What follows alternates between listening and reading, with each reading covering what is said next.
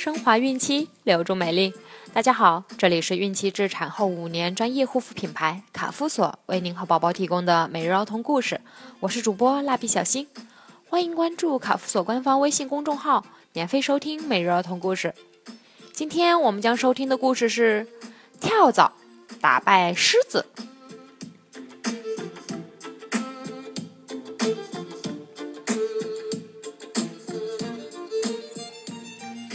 草原上推选新的百兽之王，狮子、花豹、柴狗，这些草原上的强者都参加了竞赛。经过层层淘汰，最终狮子笑到了最后，成为了王者。此后，草原上就掀起了一股学习王者之风。猎豹家族邀请狮子去做报告，要他讲一下成为王者必须具备的素质。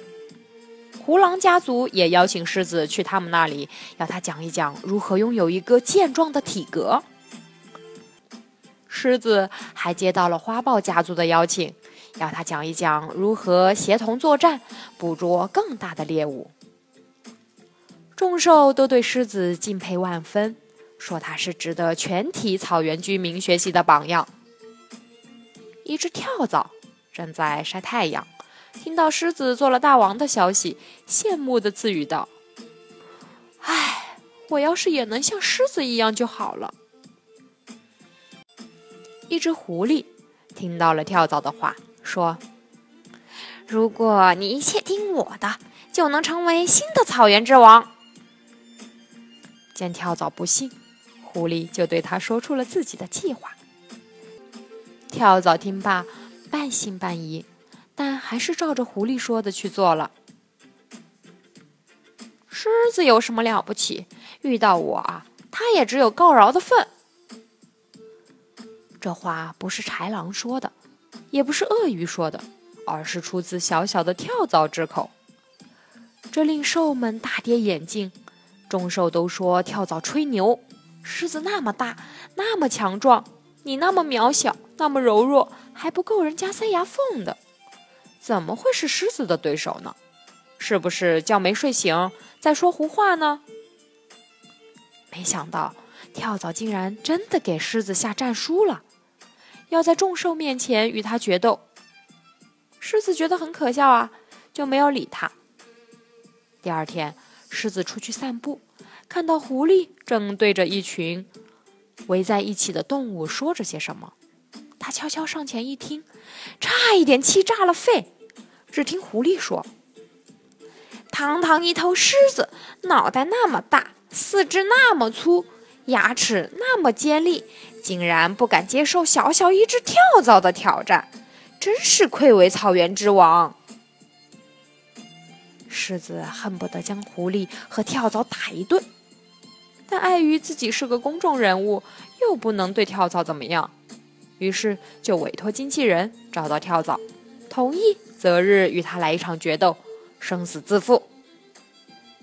次日，狮子又在草原上听到了这样一种声音：“哎呦，体格健壮的草原之王狮子，竟然接受了小小跳蚤的挑战，真是愧为草原之王。”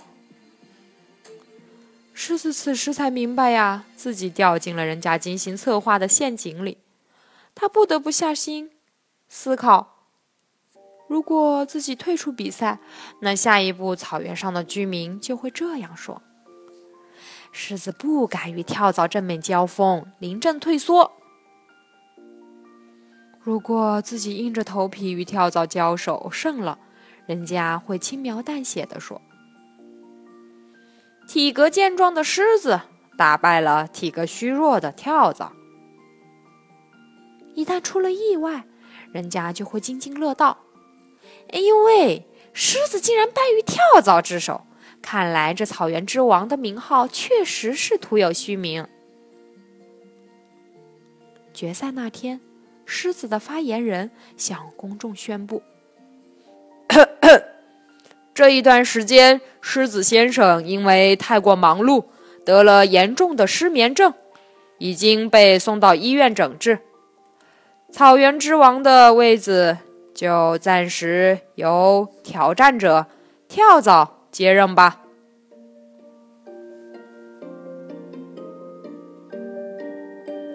好了今天的故事讲完了想要继续收听的朋友们记得订阅并分享到朋友圈哦。这里有免费的儿童故事育儿指导备孕提醒孕期护肤期待您的关注。蜡笔小新在美丽的鹭岛厦门给您送去问候明天再见。